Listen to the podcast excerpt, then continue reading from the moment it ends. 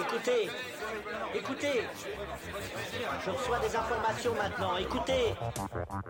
Le feuilleton va recommencer pour quelques épisodes, capitaine. Nous ne sommes pas des robots, Sébastien, mais des êtres vivants. Voilà le pied d'Armstrong. Au centre et en bas de votre écran. Et il marche maintenant.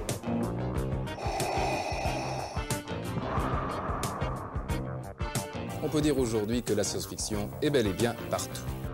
Tu veux dire qu'on est dans un programme informatique Est-ce vraiment si invraisemblable Si mes calculs sont exacts, attends-toi à voir quelque chose qui décoiffe. Bonjour à toutes et à tous, vous écoutez C'est plus que de l'ASF, l'émission hebdomadaire sur la science-fiction animée par l'œil de chéri et produit par ActuSF. L'épisode que vous allez entendre aujourd'hui a été sponsorisé par les éditions du Lombard. L'éditeur belge nous a demandé de faire un épisode avec le dessinateur Fred Vigneault et le scénariste Yann pour parler de Tupilac, le 40e album de Torgal. Évidemment, c'était une proposition qu'on ne pouvait pas refuser. Pouvoir parler d'une des plus grandes œuvres de science fantasy viking avec en plus un ami, l'occasion était trop belle. Je vous souhaite donc une très belle émission.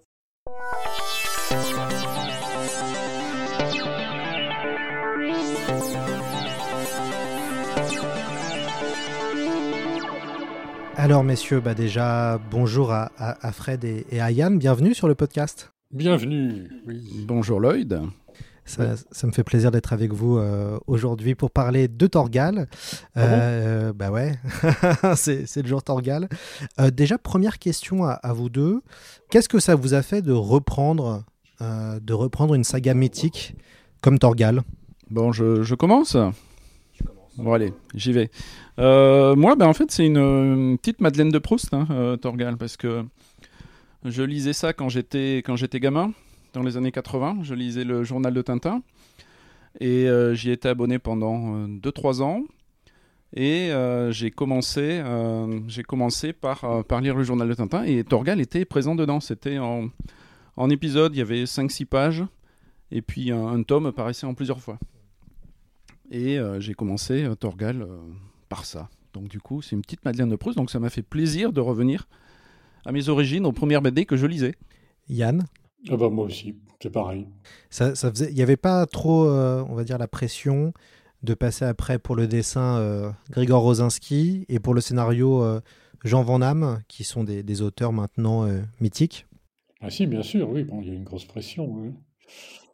Alors moi, euh, bah, au niveau dessin, ça s'est fait progressivement, euh, puisque j'ai d'abord euh, travaillé sur euh, la série euh, Chris de Valnor, qui fait partie euh, des membres de Torgal. Il y a plusieurs séries parallèles.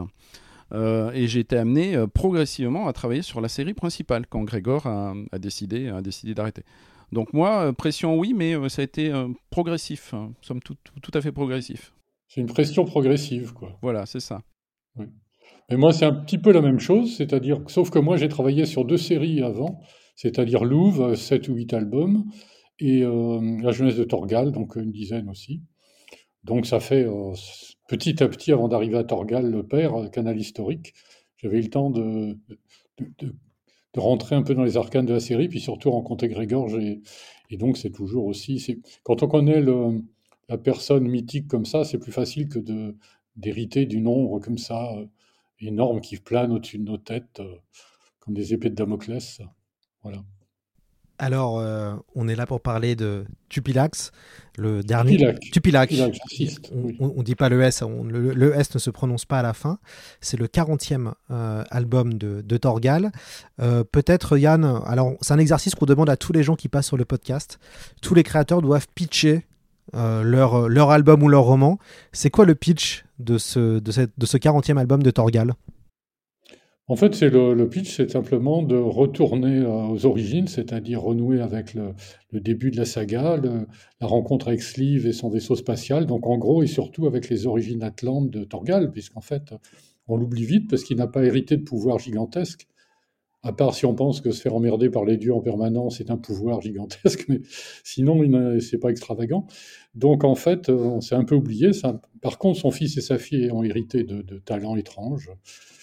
Euh, et donc, c'était renouer avec ses origines et, et aussi essayer de, de voir s'il n'y avait pas des mystères, des explications, des, si on pouvait pas en, en savoir un peu plus sur tout ça. Quoi. Euh, cet album et surtout euh, clôture un diptyque qui a commencé avec le tome 39 avec Neokora. Bien sûr, oui, oui, oui. on avait beaucoup à dire. Au départ, on avait même envisagé d'en faire trois. Et heureusement, on n'en a fait que deux, et du coup, ça donne un rythme beaucoup plus trépidant. C'est-à-dire, ça galope, ça galope pour aller vite, parce qu'on a tellement à raconter. Et au début, ça m'angoissait un peu, mais finalement, en les relisant les deux à la suite, je trouve que ça, ça donne un rythme bien tendu de coureur de marathon, euh, vraiment intéressant. Fred, c'était quoi votre réaction quand vous avez lu le, scénario alors? Alors le scénario, mais comme euh, Yann le dit, effectivement, c'était euh, c'était plutôt parti pour être une, une trilogie. Voire peut-être un, petit peu plus.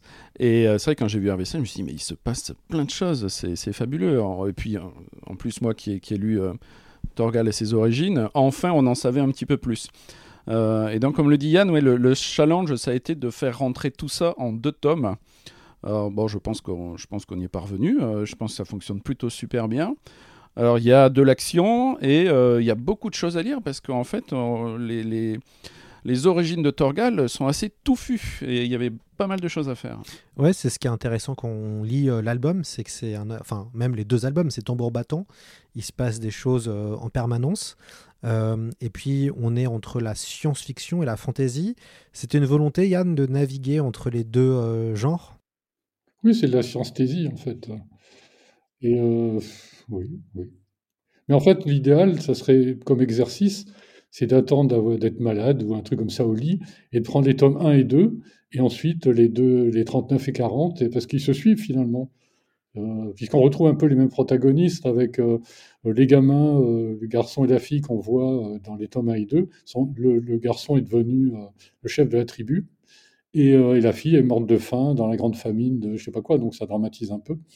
Mais en fait, et on retrouve Sleeve dans, les quatre albums. Oui, alors Sleeve, c'est la, la magicienne trahie, hein, c'est ça les deux premiers albums de Torgal. J'ai pas très bien compris pourquoi elle avait été trahie au début dans, en lisant le tome 1, mais bon, tu as compris, toi, Fred, pourquoi c'est la magicienne trahie? Non, bah, pas plus que toi. bon, bon bah, ça fait un beau titre, en tout cas. Euh, comment ça s'est euh, passé euh, dans la création de l'album? Une fois que le scénario a été envoyé, Fred, comment ça se passe et comment vous travaillez ensemble avec, avec Yann? En mettant l'éditeur dans la boucle ou pas? Tu vas voir la boucle Avec la boucle complète, évidemment. Bah alors, en, théorie, euh, sur le premier album, avant, euh, avant, avant qu'il y ait le Covid, bah, le, truc, c'est qu'on aime bien se faire un petit restaurant. Donc, on, se l'est fait sur le premier album. Et puis après, le, Covid nous a accueillis, donc on n'a pas pu faire ça. Donc, euh, c'est Yann qui, a, une idée, qui a envie de faire un album. Et puis, il fait, un synopsis avec des, des, scènes, des scènes à tiroir. Et puis, il m'envoie ça. Euh, et on, discute là-dessus. Et puis en général, ça me plaît. Donc j'ai pas beaucoup de choses à dire. Et puis si j'ai des choses à dire, je lui dis. Et puis, euh, et puis on modifie. Et puis on va de l'avant. Euh, tu as quelque chose à, dire sur cette phase, Yann, ou je continue, je continue On continue, ça se passe très bien. Et, et, à partir de ce synopsis, bon, on, le montre, on le montre à l'éditeur, hein. on voit ce qu'en dit l'éditeur, et puis l'éditeur nous fait un retour là-dessus. Et là, euh, Yann euh, fait euh, ce qu'on appelle, le... là c'était le synopsis, fait ce qu'on appelle le découpage. Donc à partir de ce moment-là, comme moi je lui ai donné mon avis et l'éditeur lui a donné son avis, eh ben Yann, Yann travaille et fait le découpage. Donc le découpage, c'est page par page et case par case avec les dialogues, la bande dessinée. C'est le document technique, moi, qui me permet, à partir de là, de dessiner le storyboard. Donc une fois qu'il a fait ça, moi j'attaque le storyboard. Et le storyboard, c'est euh, je fais la tête à Toto, je fais des dessins très très simples en plaçant les bulles, les cases à partir de son, de son script. Et là, on, entame encore une petite phase de discussion. Il me fait euh, son retour sur, euh, sur ce document qui, au final, c'est le premier document tangible qu'on a de la BD où il y a des images, il y a les dialogues, tout est agencé, les cases, les pages, tout, etc. Et là, on en discute. On discute de ça. Et après, une fois qu'on est d'accord, parce que là on est d'accord sur la mise en scène, sur le scénario, on le, moi je le montre à, l'éditeur et j'attaque les planches. Les auditeurs qui, nous connaissent et qui ont lu euh, ce qu'on a produit sur Dune, donc le MOOC Dune et tout sur Dune, connaissent évidemment un petit peu Fred Vigneault, puisque Fred Vigneault a, fait, les, doubles pages, euh, notamment une sublime du verre de sable. Et euh, c'était moi qui ai eu le plaisir de, commander les, illustrations à Fred. Et j'ai pas besoin de faire beaucoup de retours à Fred. Est-ce que Yann, il faut faire des retours à Fred quand, vous travaillez sur un Torgal? À quel point de vue? Sur, euh, par- quand, quand il vous donne le storyboard, est-ce que vous faites beaucoup de retours? Est-ce que vous en faites peu? Comment ça se passe? En général, je suis très content. Donc, j'ai assez peu de, mauvais retours, etc. De temps en temps, il y a. C'est une précision à placer dans un dialogue, mais j'interviens assez peu au niveau du dessin. J'ai plutôt tendance à me dire bon, il a fait ça de cette manière.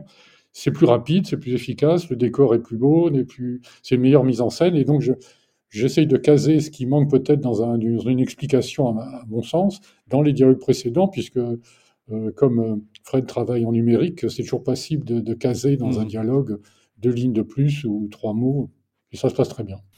Euh, Yann, moi j'ai une question. C'est quoi une, un- une bonne histoire Torgal Du rythme, de l'action, de l'aventure et, euh, et du mystère, en fait. Il faut qu'on on soit maintenu toujours par le, la- le suspense, qu'on sache que va-t-il arriver, comment va-t-il s'en sortir. C'est pas des histoires très compliquées, mais il faut à chaque fois se renouveler dans, le, dans, la, dans la narration, en fait. Alors je me tourne maintenant vers Fred. Fred, c'est quoi euh, un bon dessin Torgal? Un bon dessin Torgal. Bon, déjà, c'est une aventure qui fait rêver. Donc, il faut de, faut de beaux décors. Euh, faut des personnages plaisants à l'œil. Et moi, j'aime bien quand euh, le dessin raconte une histoire en plus, du, en plus de l'histoire que- qui, est portée, qui, qui est portée par les dialogues. Donc, j'aime bien designer mes décors, euh, euh, qu'on puisse ressentir qui a vécu euh, dans ce décor, ce qui s'est passé en dehors de la trame principale.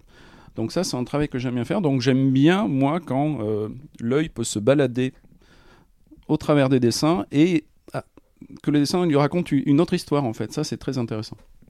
Moi, c'est mon Ah oui, challenge. je suis d'accord. C'est tout à fait, d'ailleurs, c'est ce qui se passe. Euh, c'est assez amusant en relisant de voir les, personnages s'ils vivent vraiment ou s'ils ont des têtes de merlan-free raides, comme des Playmobil. euh, simplement, on leur a demandé de, cachetonner là, dans, dans un décor, mais il faut que tous les personnages aient l'air dans une, euh, une activité, quoi, dans, dans leur rôle, dans leur profession. Dans... Si c'est des méchants, qu'ils aient l'air sournois et fourbes, mais pas qu'ils aient l'air de Playmobil euh, à grosse tête méchante. Quoi. Moi j'ai une question sur les dialogues. Euh, Yann, il y a pas mal de dialogues euh, dans, ce, dans ce Torgal. Euh, Il y a pas mal de dialogues et c'est intéressant puisqu'en fait on est maintenant avec le roman graphique et la BD moderne, on, se rend compte qu'il y a de moins en moins de dialogues et ça fait plaisir de pouvoir lire aussi et que la BD ça reste aussi un, moment de lecture de dialogue. Est-ce que pour vous c'est une volonté de conserver un, minimum de dialogue et pas tomber dans une forme de facilité à finalement ne faire de, faire de l'action sans dialogue? En fait, c'est un choix. Moi, je sais que je fais plutôt partie de la famille des gens qui ont aimé les Black et Mortimer, les, les, bouquins de Charlier, où en fait, on lisait une BD à, à 3 heures de l'après-midi, à 6 heures du soir, on, était, on se régalait, on mettait le temps de le lire, on avait des, tas de... Je déteste, moi, les romans graphiques qui sont lus trop vite. J'aime bien les romans graphiques, mais j'aime bien quand il y a, on, a, on a de la matière à lire, on, on rentre en profondeur dans l'histoire et pas simplement de manière superficielle avec des, des beaux dessins, mais lisses, qui, qui font glisser vers la case suivante et sur lesquels on s'attarde pas parce qu'il n'y a, rien- il y a rien qui nécessite de s'attarder. C'est dommage. Fred, Et vous? puis, euh, bah, si je peux dire quelque chose, c'est vrai que Torgal, c'est un format court, c'est 46 planches, c'est un format classique. Donc, si on ne fait que du dessin et qu'on néglige les dialogues, euh, en fait, on, on perd une partie de la narration et une partie de la densité de l'album. Donc, euh, ce que fait Yann, c'est très très bien, justement. Il soigne les dialogues qui sont porteurs d'une histoire euh, et, qui, qui densifie ça, parce que sinon, euh, un album de 46 planches, au, final, en 20 minutes, on pourrait, on pourrait l'avoir terminé. Ce qui n'est pas le cas avec Torgal. Torgal, je sais quand on s'installe, on en a pour une bonne heure pour, pour terminer les albums. Et c'est- du 46 planches. Donc il y a vraiment quelque chose à raconter dedans. Et ce qui est intéressant, c'est que même la saga principale Torgal, il y avait des albums où il y avait beaucoup de textes. Je pense euh, au Maître des Montagnes, euh, par exemple. Mais il y a aussi des albums où il y avait peu de textes. Je pense à Louvre, autre Ouais, excellent. À euh, aussi. Et à Linoé, Ouais. où on était, on était plus dans. le- Il n'y avait pas vraiment de texte, mais par contre, c'est des albums qui ont aussi beaucoup marqué. D'ailleurs, c'est quoi, vous deux, vo- votre album de Torgal préféré de la série, série le- du canon principal? Voilà. Alors, moi j'ai commencé dans le journal de Tintin avec Alinoé, mais l'histoire n'était pas complète. Donc je n'ai eu l'histoire complète que, bien plus tard. Et l'histoire qui suivait directement, c'est Les Archers. Donc sentimentalement, c'est Les Archers. Mais après, graphiquement, j'aime bien, moi, la, période euh, Shy Gun, c'est la, marque des et euh, les albums qui sont de part et d'autre. J'aime beaucoup cette période-là parce que je trouve que graphiquement, il était précis et en même temps lâché. Yann? Oui, il y en a beaucoup. euh, les archers, bien sûr. C'est le premier où il y a une espèce de violence quand même crédible qui fait qu'on souffre pour les personnages. Ce qui arrive à, à- Chris dans, l'album est assez abominable.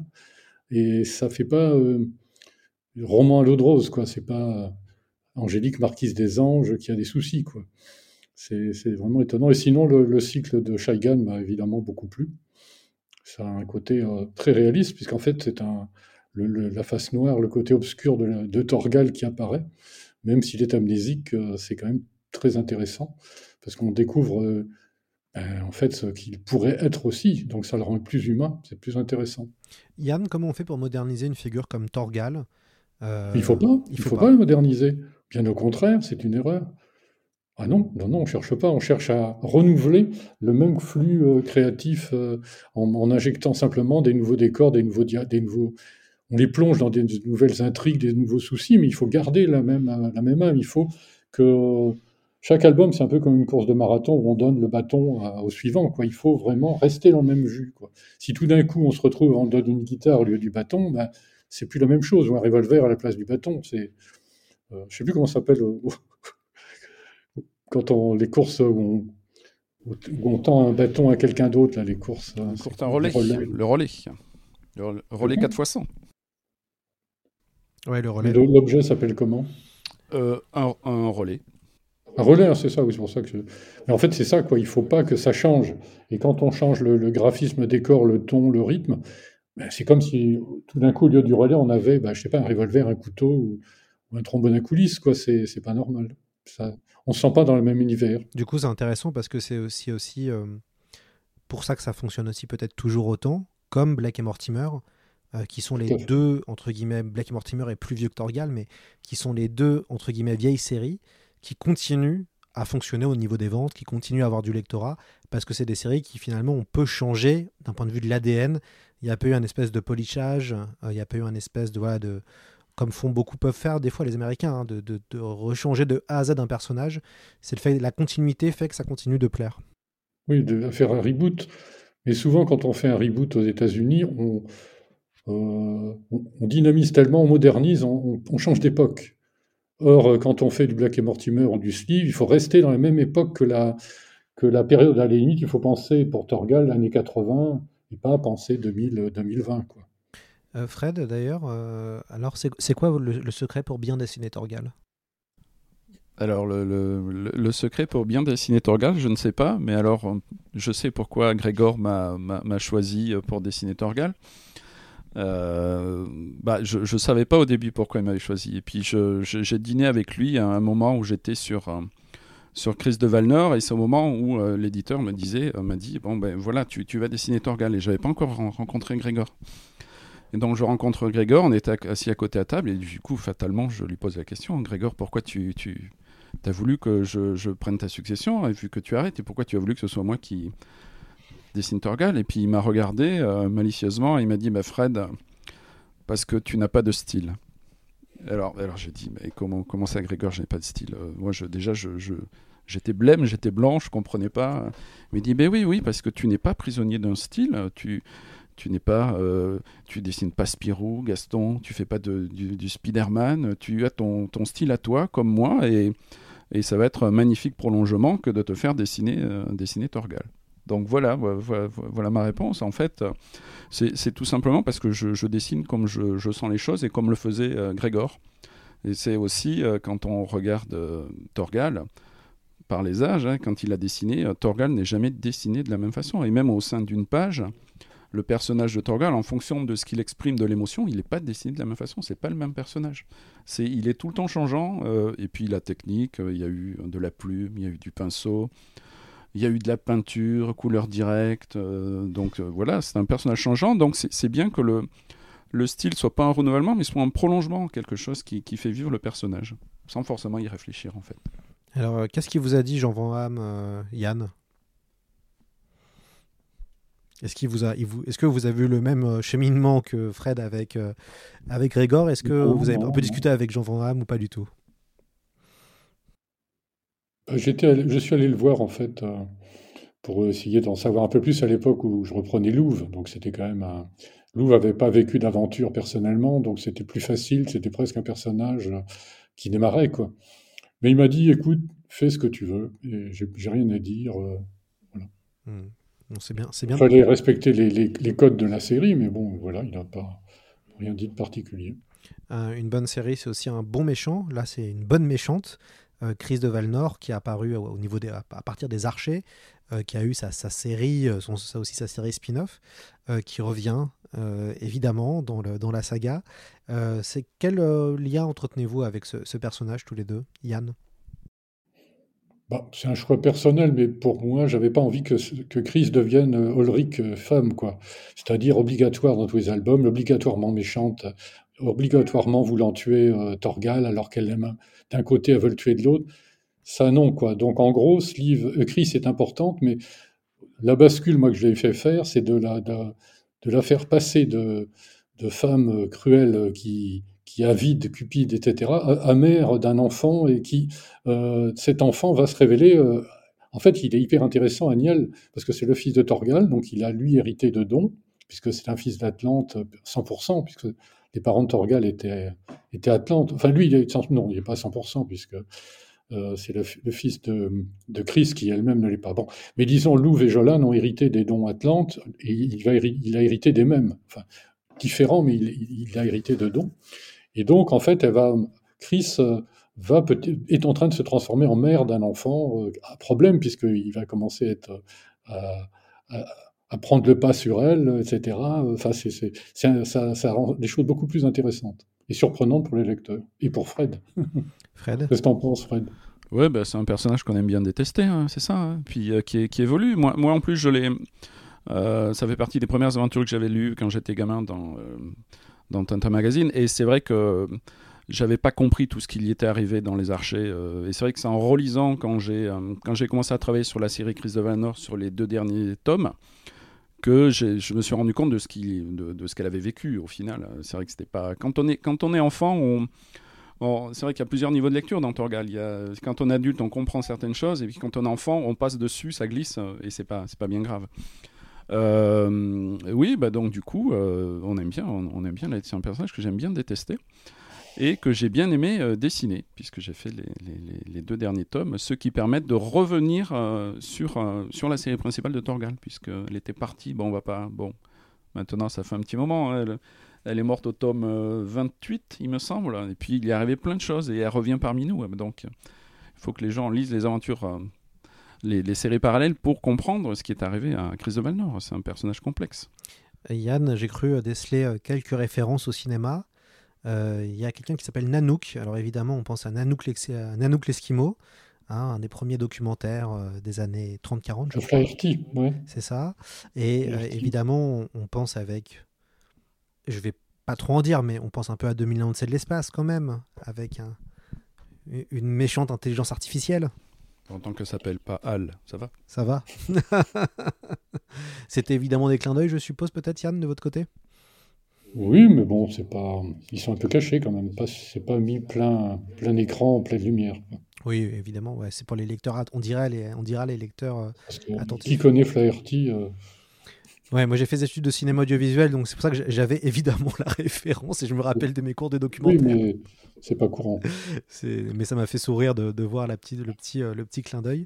Euh... dit, c'est assez courant comme nom parce que euh, Nanook, ça veut dire ours, hein. donc, euh, en inuit. Donc c'est pas comme ils ont les, les, Inuits prenaient souvent un totem ou un nom euh, d'oiseau, enfin pour les femmes et de, de, mammifères ou de poissons pour les pour les hommes. Donc Nanook, il y, a dû y en avoir pas mal. Quoi. C'est pas un nom fabriqué pour le film par Flaherty.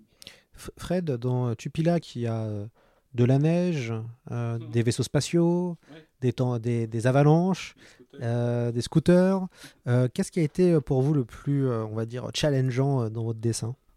Ah, voilà, tout, le côté neige, c'est pas vraiment challengeant puisque j'ai travaillé sur la série Neige avec avec Didier Convar, euh, la série qu'il avait faite avec euh, Christian Gine. Donc je, je, connais bien cet univers. Donc c'est vrai que toute la partie sous la neige avec les scooters, euh, bah, c'est vrai que je me suis retenu de, ne pas mettre un, petit chien qui, un chien qui les suit euh, et de ne pas mettre un vieux barbu avec une écharpe euh, dedans.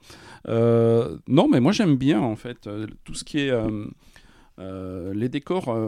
au-delà du fait que c'est vrai qu'on dessine moins de choses, mais ça apporte un gros contraste à l'image. On peut vraiment mettre les personnages en avant dès qu'il y a de la neige. Donc moi, moi j'avais, j'avais bien mais, travaillé sur la, la série Neige hein, pour ça, parce qu'il y a un fort contraste et c'est très très graphique. Donc euh, oui, non, mais c'est, vrai que j'étais en terrain, en terrain connu quand même. Mmh. Yann, euh, c'est quoi euh, Moi, ce, euh, ce, sera quoi la, la suite alors des aventures de, de Torgal Vous avez des idées ou pas à nous, à nous donner? Non, pas du tout. Je reconnais bien Yann. D'ailleurs, justement, qu'il faut créer un nouvel album, est-ce que euh, vous relisez tout? Est-ce que euh, vous avez des notes pour pas forcément vous perdre euh, dans tout ce qui s'est passé depuis le début de Torgal? Comment ça se passe pour vous la préparation d'une nouvelle, aventure? Je relis des, livres su sur les Vikings, en fait plutôt que de relire de la BD. Euh.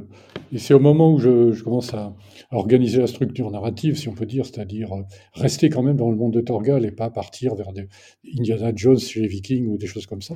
Donc euh, c'est là où je relis les, les Torgos pour, pour essayer de ressentir l'histoire avec le filtre de la grille narrative de Torgal. C'est un mélange de lenteur, de moments où ils discutent et de moments où, de, de combat, d'action, ils rebelotent retour à de la lenteur. Un, il faut, je crois que les, les, fans et ceux qui aiment bien Torgal ont ça en tête, cette, cette grille, inconsciemment. Et si ça change trop, ben, ça les choquera. Euh, Est-ce que euh, ça vous arrive de demander des choses, euh, Fred, visuellement? Est-ce que vous dites, allez, pour cette aventure, j'ai envie que ça se passe, je sais pas, en forêt Oh non, pour l'instant on en a fait quatre ensemble. Euh, les scénarios qu'ils me proposent me vont très bien. Pour l'instant c'est assez varié, donc j'ai pas de, euh, pas de demande particulière. Peut-être que plus tard euh, je demanderai des choses. Non, là, là j'ai pas j'ai pas d'envie particulière puisque c'est quand même assez renouvelé euh, visuellement. Bon, bien sûr, il y a euh, la partie voyage, hein, où Torgal est souvent en mer, dans des bateaux, euh, des Drakkar, des Knorr, etc. Où, euh, où, là, il faut essayer quand même, malgré tout, de se renouveler graphiquement. Il hein. faut faire des mers qui, sont, qui sont différentes, hein, avec les éléments déchaînés, etc. Mais non, sinon, on, on, les lieux sont quand même assez différents, et je m'attache toujours à designer les lieux de façon différente. Même si on est sur un îlot perdu au milieu de l'eau, euh, les îlots se ressemblent pas. Les rochers peuvent être différents. Euh, donc j'essaie de différencier tout ça et de bien designer, de bien caractériser les, décors. Donc je m'amuse là-dedans. Mais euh, donc peut-être que plus tard, je lui demanderai des choses particulières. Mais là, pour l'instant, je, n'en suis pas là. D'un point de vue du, rythme, Yann, est-ce que pour vous, euh, vous essayez de vous tenir un peu au code euh, des séries modernes, entre guillemets, de la, enfin tout ce qui est en train de se passer euh, via les euh, via les plateformes. Ça veut dire qu'avoir toujours, on va dire, un début assez impactant et, puissant pour capter l'attention du lecteur, et puis après, au fur et à mesure, euh, mettre des rebondissements euh, toutes, je sais pas, toutes les 3-4 pages. Comment, ça, comment vous travaillez le rythme? Est-ce que vous, écrivez, euh, vous avez une espèce de, ligne euh, qui va représenter le scénario et l'album, et vous vous dites, bah tiens, il faut quelque chose ici, quelque chose là, quelque chose... Euh, voilà, comment ça se passe? J'ai beaucoup de questions, mais je dirais que bon, comme disait Fred, c'est 46 pages, donc ça veut dire peu. Il faut économiser et être avare un petit peu de, de temps perdu, de gaspillage. Donc en fait, euh, mon truc, c'est de faire beaucoup, que ce soit dense. Je, il faut une densité, pas qu'on tire à la ligne d'une page à l'autre parce qu'on s'ennuie. Donc c'est une fois que c'est très dense, ben, Fred en sait quelque chose. Le problème, c'est d'arriver à caser ça sans lui foutre 14 cases ou 15. On est parti sur une moyenne tu, tu de m'en fais, 9, tu, tu m'en fais 10 et moi j'en fais 8-9. Oui. Mais je triche, c'est-à-dire je fais 10 cases ou 9 cases, sachant qu'il va les réduire, mais donc ça me permet quand même de, Oh, de, c'est de vil, justifier, de vil faire ça. des dialogues, et puis il les synthétise soit dans le décor, c'est-à-dire euh, plus besoin du dialogue puisque tout passe dans son dessin, ou euh, bah, disons en gros il est quand même obligé de, de, d'en tirer compte et de le caser à droite à gauche. Et pour revenir à la question, parce qu'il y a beaucoup de questions, du, du rythme, euh, euh, être, non, il y avait aussi une question d'être inspiré par le, le, les séries actuelles. Ben, J'essaye que non, pour garder l'ADN de la série, sinon ça modernise, c'est plus l'ADN.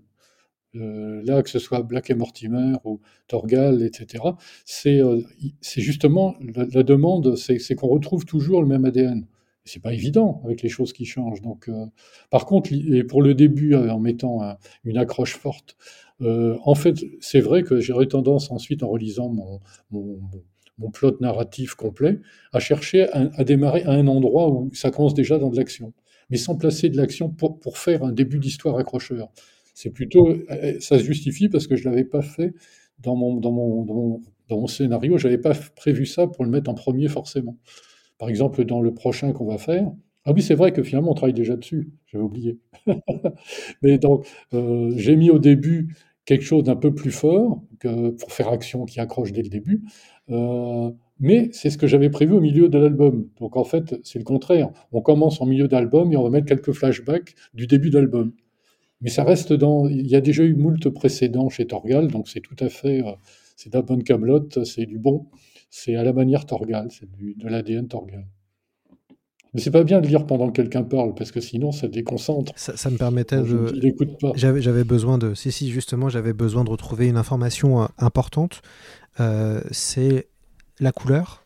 Euh, le coloriste Gaëtan Georges, qui est le, coloriste. Alors, comment ça se passe avec, avec les couleurs, Fred? Est-ce que vous donnez des indications, et même vous, Yann, est-ce que vous donnez des indications au coloriste pour qu'après il puisse retranscrire ce que vous imaginez ou ce que vous souhaitez? Euh, voilà, comment ça se passe? Euh, Moi, dans la mesure du possible, je, je lui fais une, une bible, une sorte de bible graphique. Euh, avec, en fonction des scènes, où je m'attarde sur une page aussi, je peux faire ça. je lui donne des ambiances, des références, une iconographie, une, une, belle image. et puis, si j'ai bien travaillé la lumière sur la scène, je commence à, poser des niveaux de gré aussi. Donc je lui donne des indications de, de placement de lumière. Donc j'essaie de, de, lui faire un, joli document et puis surtout un, document qui lui donne envie de faire des couleurs. C'est sûrement pas pour le restreindre, euh, c'est juste pour l'aiguiller. Et puis après, euh, il, est libre. Euh, il, a mes intentions et à partir de là, il fait, ses couleurs. il, est libre, il est libre de, faire ses propres couleurs. Et en général, euh, je suis euh, extrêmement surpris, même agréablement surpris de ce qu'il fait. Donc euh, c'est très très bien. Mais la couleur, elle peut être aussi narrative. Elle peut aussi désigner des choses précises dans, le scénario. Est-ce que vous, Yann, dans votre scénario, vous mettez des indications pour la couleur? Vous y pensez dans l'écriture du scénario? Uniquement quand c'est nécessaire. Hein. Ça m'est arrivé de lire, je me souviens des bouquins, enfin des bandes dessinées de, je crois que c'était de, William Vance, là, etc. Où en fait, euh, on se retrouvait avec ce taxi jaune et, on voit une voiture verte à l'avant qui poursuive. ce genre de choses, c'est narrativement pas, tolérable. Donc moi, j'interviens, je laisse Fred et le, le, coloriste faire leur, euh, leur, euh, leur charte graphite, enfin tous les. Et moi, j'interviens que si jamais, si jamais il y a un élément narratif qui, qui va, qui va, qui nécessite d'intervenir, c'est tout. Là, par exemple, dans un épisode de, La jeunesse de Torgal, euh, il était important que la couleur des cheveux d'un des personnages soit d'une certaine couleur. Donc là, je suis intervenu euh, parce que c'était pas celle qu'il fallait, mais simplement parce que dans le scénario, c'était important. Ou aussi, une autre fois, c'est un pot. si par exemple, page 3, on dit qu'il faut absolument trouver le pot jaune, page 12, on a oublié, mais si, si finalement le pot qu'on trouve est rouge, c'est embêtant. Ouais, Vous, de toute façon, vous... C'est très, très bête, c'est basique, donc en fait, j'interviens jamais. C'est juste pour parler, pour dire quelque chose. euh, Fred, un petit mot sur la couverture. Euh, couverture, c'est extrêmement important. Vous le savez très bien, c'est ce qui va euh, donner envie, souvent, euh, au, lecteur d'aller vers le livre. bon, cette fois-ci, c'est assez simple. Il y a un gros visage, un plan visage de, de Torgal, donc on ne peut pas se perdre. Oui, et puis en plus, euh, euh, là, c'est les origines du, personnage, donc c'était bien de faire de, mettre son visage et derrière l'ombre menaçante du, vaisseau, euh, du vaisseau Atlante. mais après, moi, ce que je fais, c'est Grégor là qui fait les, qui fait les couvertures de, de l'édition classique. et je, comme, comme moi, je suis en train de faire les planches, et souvent on commence à penser à la couverture à mi-album. Il, n'a pas, les planches, même s'il a scénario, il n'a pas les planches et il ne sait pas forcément quelle est la scène emblématique et ce qu'il faudrait dessiner au, niveau de, niveau de la couverture. Donc moi, je lui fais des croquis. Je lui fais des croquis et parmi les croquis, il, euh, décide quelle, couverture il va dessiner. Et moi, je m'occupe euh, souvent, euh, parmi les croquis qui restent, de, de choisir un des croquis et je fais l'édition. Il y a souvent une édition luxe euh, qui sort, euh, ou euh, à la Fnac, euh, ou chez Cultura. En l'occurrence, là, c'est chez Cultura cette année. D'ailleurs, euh, la, la, couverture de l'album précédent, Neocora, est incroyable. hein. Pour Ah ouais, moi, euh, c'est une couverture, enfin, c'est une couverture iconique maintenant de Torgal, quoi. Mhm. Comme celle de, pour moi, la dernière grande couverture un peu iconique, c'était, il y avait celle de Chris de Valnor aussi, qui est assez, euh, assez dingue. Où Ouais. la crise de Valnor, on s'en, on s'en rappelle. Celle-là, elle est, elle est, elle est très forte. hein. la statuette d'Atacus. Ouais. aussi. Ouais. Oui, tout à fait. Ouais. qui était aussi, euh, cette statuette. ouais. qui était aussi fort. D'ailleurs, euh, euh, comment ça se euh, passe avec les ayants droit Est-ce qu'ils ils lisent, enfin en tout cas ils relisent en amont les scénarios? Est-ce qu'ils valident des choses? Est-ce qu'ils peuvent intervenir ou donner leur avis et ça peut impacter la, la narration? Est-ce que voilà Moi, je sais que quand je, quand je travaille euh, et que je donne les, les documents, par exemple, que ce soit le storyboard, les planches, euh, j'envoie à tout le monde. hein. C'est-à-dire que je fais un mail et puis tout le monde est au courant de, l'avancement de, l'album. Donc, si quelqu'un a quelque chose à dire, euh, il le dit. Moi, c'est comme ça que je travaille. Et puis, au final, c'est comme ça qu'on c'est comme ça qu'on aime bien travailler aussi avec Yann. hein. Il n'y a pas de. Mais non, pas trop de retours euh, au final. Donc, c'est que, c'est que ça leur plaît, j'imagine. Super.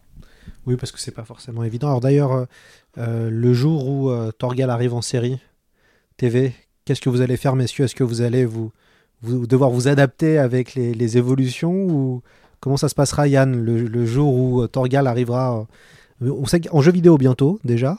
Il y a un renouveau jeu vidéo, vidéoludique, mais on, espère un jour avoir une série TV Torgal. Est-ce que vous serez prêt dans le scénario? À vous adapter en fonction des, évolutions et autres. Tout dépend des évolutions. J'espère qu'ils vont pas virer à la Game, qu'on trouve partout, c'est-à-dire de tuer un personnage tous- les épisodes. C'est devenu tellement systématique que ça n'a aucun intérêt. Et sinon, euh, sinon, ben non, je, pense qu'il faudra continuer à garder l'ADN et puis par contre, évidemment, tenir compte de l'arrivée de nouveaux personnages éventuellement. C'est, mais pas, c'est plus en, en, en recul, en- comment dire ça? D'abord euh, voir ce qu'ils vont faire et puis ensuite voir ce qui, choisir ce qui peut s'intégrer dans, des aventures livresques euh, narrativement. Mais je m'inquiète pas trop. Oui, et puis c'est une narration totalement différente, que ce soit le jeu vidéo, que ce soit la, série TV, euh, avec des spectateurs, un auditoire totalement différent. Donc, ça pas forcément de, c'est pas forcément le principe des vases communicants. Là, il y a pas, on peut s'en influencer ou pas au final. D'ailleurs, est-ce que euh, les... on sait qu'une BD c'est aussi un éditeur. Euh, est-ce que vous, l'éditeur, euh, comment, comment vous travaillez avec l'éditeur? Lui, je pense que ça fait longtemps qu'il gère les BD Torgal. Comment ça se passe les allers-retours avec, avec lui? Est-ce que il intervient en fonction du storyboard ou est-ce qu'il intervient au niveau du scénario? Comment, comment vous travaillez avec l'éditeur? J'ai signé un contrat dans lequel je, m'interdis, il est interdit de dire euh, certaines choses, donc je ne peux rien dire, évidemment. Ça marche, Yann. C'est pareil pour vous, Fred, dans le contrat, il y a marqué. J'ai signé le même contrat, ouais. D'accord. En tout cas, non, ça se passerait très bien. Enfin, il y a un éditeur en part, tout cas. Il y a, y quand même quelqu'un Oui, qui oui. est censé vous relire et qui est censé. Non, mais à, à- à tous les stades, hein, tous les Bon, stades, non, hein, il y a une passe interaction. De toute façon, il n'y a, aucun souci là-dessus. ouais. Ouais, c'est ça. Vous, euh, quel. euh, maintenant, Torgal arrive à- à 40, euh, 40 albums. Euh, vous, êtes, vous, êtes, vous êtes prêts pour en faire 40, euh, 40 supplémentaires, messieurs? Bien sûr. Ah bah oui, après, euh, moi, au rythme d'un par an, ça va m'amener bien loin. hein, mais, euh, mais oui, oui, oui, tant que j'ai la force, je le fais. C'est à, à peu près un an, c'est ça de... Oui, c'est un an, c'est un an. Un an de dessin, c'est ça ou... Euh, moi, j'ai 7-8 mois de dessin. D'accord. Après, il y a les couleurs. Et puis, une fois qu'on a terminé l'album, de toute façon, il y a les traductions. Il y a la pro, enfin, les, le- tout ce qui est marketing, tout ce qui est euh, publicité, etc. Donc, euh, moi, je mets 8 mois. Et après, il y a 2-3 mois, euh, un mois et demi ou deux mois de couleurs. 9-10. Et puis, il reste 2 mois, deux mois pour tout le reste. hein. Même si des choses se font en parallèle. hein, La traduction, tout ça, ça se fait en parallèle. Yann, c'est quand que Jolan a des enfants alors? Parce qu'il il parle, de, parle de fonder une famille dans, le, dans Neokora. C'est, c'est- Ah ben, on met le temps qu'il faut euh, au rythme de Torgal, mais disons, il a déjà rencontré quelqu'un qui une fille atlante, donc c'est pas c'est pas n'importe quoi. Parce que ça, c'est intéressant, dans une histoire de euh, cette fille va se retrouver euh, un peu, c'est un peu emblématique de nous, du lecteur, c'est-à-dire une fille qui vient d'un monde moderne et qui va se retrouver dans un monde rural, rustique, pauvre, euh, à base très violent. c'est intéressant, donc il va devoir la protéger. Et elle, par contre, a une certaine habitude et, a des connaissances qui vont aussi se révéler intéressantes à exploiter. Parce que bon, c'est pas n'importe qui non plus, c'est pas une fermière ou une colon fermière ou autre chose. Donc on, a déjà euh, pas mal de, choses très intéressantes à développer à ce niveau-là. Oui, et puis c'est une saga familiale. C'est ça aussi qui est sympa avec Torgal, c'est qu'on aura, on aura, on aura suivi la naissance de Jolan, la naissance de Louve, euh, et ça c'est aussi c'est chouette que vous arriviez à pouvoir repro... enfin la, la famille continue quoi. Mais il faut pas oublier qu'il y a euh, Torgal, c'est une, histoire lente, puisqu'on assiste à la. on, voit les, Torgal et Aricia jeunes, enfants, quoi. C'est très très long avant l'album dans lequel ils ont des enfants. Ils sont l'album où ils se marient. Enfin bon, c'est. Il faut mettre le temps avec Boréal, la, nouvelle, euh, le nouveau personnage de la série. Sinon, ça va trop. Il faut pas aller trop vite. Oui, et puis le personnage de Torgal vieillit euh, assez lentement. Il, il, met du temps à vieillir aussi. Ouais. Je me souviens d'une réflexion d'un notre cher éditeur à un moment donné, c'était très, très sympathique. Dans une case, euh, bon, tout le monde dort dans la grotte et l'éditeur dit oui, mais ils sont pas un peu près déjà, la Boréal et, son, et Jolan, il ne faut pas les trop Authentique. Donc euh, voilà, il faut prendre le rythme. Je crois que donc l'éditeur est content, mais il ne faut pas aller trop vite non plus. On a hâte de voir le, mariage de Jolan. Voilà, ce sera comme. Ah, oui. Le but est de surprendre, donc il ne faut pas faire forcément ce que tout le monde attend. Oui, évidemment. Euh, et puis... Euh, il ne faut pas décevoir, donc il faut toujours pas décevoir et pas donner ce qu'il veut. Ce qui, ce qui est normal, je dirais. Attendu et, même souhaité, mais il faut un truc un peu plus original. Est-ce que le retour des, fans est important pour vous, des, des gros lecteurs de, Torgal? Est-ce que vous en prenez compte euh, des avis que vous pouvez lire ou peut-être qu'on vous envoie des fois de temps en temps? Faut savoir qu'on a quasiment euh, deux albums d'avance quand les avis tombent, donc euh, on va pas dire qu'on n'en tient pas compte, mais euh, c'est un peu difficile. Pragmatiquement, voilà, voilà, c'est comme ça que ça se passe. C'est que c'est vrai qu'on lit les avis, on est déjà on a déjà deux albums d'avance. Je suis déjà sur sur le plus deux quand les avis tombent, donc c'est difficile d'en tenir compte. Puis au final, il faut que deux ans après, on se souvienne de ce qui a été dit. Bon, non, c'est pas c'est euh, non, mais c'est très intéressant. Les avis sont très intéressants, mais bon, c'est difficile d'en tenir compte. Il y a un problème avec les fans, c'est que c'est souvent des, des, des, gens intoxiqués par les Madeleines de Proust. C'est-à-dire, en gros, ils veulent retrouver ce qu'ils ont éprouvé avec leur personnage chouchou à l'adolescence. Quoi. Or, ils ont grandi euh, et, et, donc ils ne retrouveront jamais ça. C'est cruel de leur dire ça, mais forcément, euh, ils vont être déçus, parce que ce ne sera pas la, bonne Madeleine de l'époque, ça sera une Madeleine différente. Elle ne sera pas proustienne. Si vous avez deux albums d'avance, ça veut dire que on sait ce qui va vous savez déjà ce qui va se passer dans le tome 41 et 42, en fait, là. Heureusement. on dira mot. Ah bah, alors, diptyque ou pas le prochain? Comment? Ce sera un diptyque ou pas alors? Un nouveau diptyque ou un triptyque euh? Pardon? Non, non, c'est un simpli simplitique. Simplitique Un unitique. C'est, euh, ça doit quand même faire plaisir de travailler sur ce, sa, sa, sa saga qu'on a découvert enfant quand même. Oui, ça fait plaisir. Et puis, euh, dans, dans, dans l'Heroic Fantasy, au final, en France, il n'y a pas tant de séries emblématiques que ça. et moi qui adore travailler, faire de travailler dans le médiéval, le fantastique, euh, euh, dans tout ce qui est euh, oui, fantasy, et eh ben c'est vrai que c'est une opportunité extraordinaire que de travailler sur Torgal. Hein. Vous, Yann, pareil, eux, toujours heureux. toujours heureux. Bon, en tout cas, non, ce qui est intéressant, moi, ce que j'ai trouvé dans, ces, dans ce diptyque, moi, j'étais vraiment.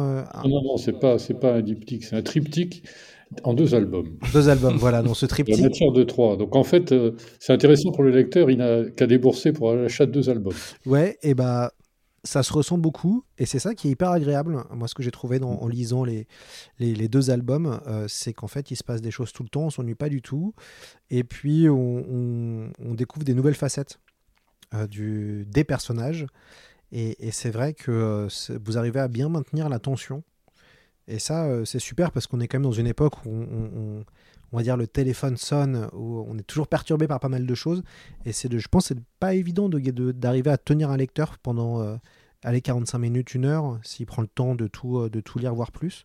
Et c'est vrai qu'on on a envie de, de, de, de, tourner la page à chaque fois pour voir qu'est-ce qui va se passer. Donc non, non, c'est à ce niveau-là, c'est impressionnant et notamment toutes les. Moi, je, trouve que c'est très bien écrit. Moi, je fais de plus en plus attention à, au dialogue et, et, je trouve que c'est vraiment très bien écrit ce, ce, Torgal. Donc ça, c'est aussi, c'est un bon plaisir de lecture aussi, quoi. Yann ne dit rien. Réagis pas. Non, mais après. Vous, vous, avez bien reçu mon enveloppe avec les... oui, je vois. Non, et puis en plus, ça, ça prolonge l'histoire euh, l'histoire des origines. Hein. C'est-à-dire qu'il y, y, a ces deux tomes-là, et puis il y a le tome 1 et 2 aussi qu'il faut lire avec. Ça.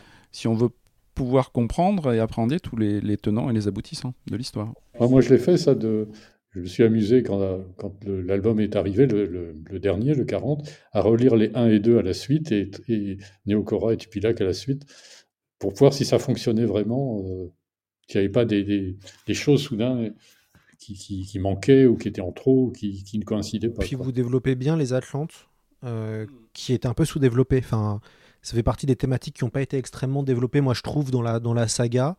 Et c'est vrai que. Euh, non, moi je trouve ça agréable, ça m'a fait penser. Évidemment, enfin, avec le vaisseau, ça m'a un peu fait penser à Blake et Mortimer, parce que c'est. Les mystères de l'Atlantide, ça reste un, de mes albums préférés de Blake et Mortimer, mais. Enfin, Les secrets de l'Atlantide, mais. Euh, mais c'est vrai que c'est bien d'avoir développé ça. Ah, on a gardé une des hiérarchies des Atlantes qu'on utilise dans l'album, c'est les contarques. Ça vient de l'énigme de l'Atlantide de Jacobs. Donc, euh, c'est crédible puisque c'est en grec, euh, ça veut dire général ou un truc comme ça. Chef, général, ça dépend. Donc c'est tout à fait, euh, mais c'est une allusion quand même. Super. Non, non, mais en tout cas, merci beaucoup, messieurs, d'avoir pris le temps pour ce podcast. Merci à Fred Vigneault de m'avoir accueilli chez lui, puisque les auditeurs ne voient pas, mais en face de moi, il y a un Jon Snow assis sur le trône de fer. Ça ne s'est pas passé comme ça pour ceux qui ont vu évidemment la, Ce pas un spoil. évidemment la, la, la, série. Il y a la palette graphique gigantesque euh, de Fred avec euh, en, image de fond d'écran le Star Wars Rogue One, si je ne me trompe pas. C'est ça, exactement. Et puis il y a différentes figurines autour de nous, du Torgal, du Star Wars, parce que Fred aime beaucoup Star Wars. Donc un, grand merci à, Fred de nous, avoir, euh, de nous avoir accueillis, et puis évidemment un grand merci à Yann de nous avoir rejoints pour nous parler de ses secrets, de ses secrets de, de, scénariste. On espère qu'on se retrouvera pour la prochaine, la prochaine aventure, messieurs. merci à toi, bien sûr. Oui, bien. Parfait. Et eh bah ben, écoutez, euh, j'encourage évidemment les éditeurs, les auditeurs à découvrir euh, les nouvelles aventures de Torgal, Neokora et Tupilac. Bonne lecture à vous.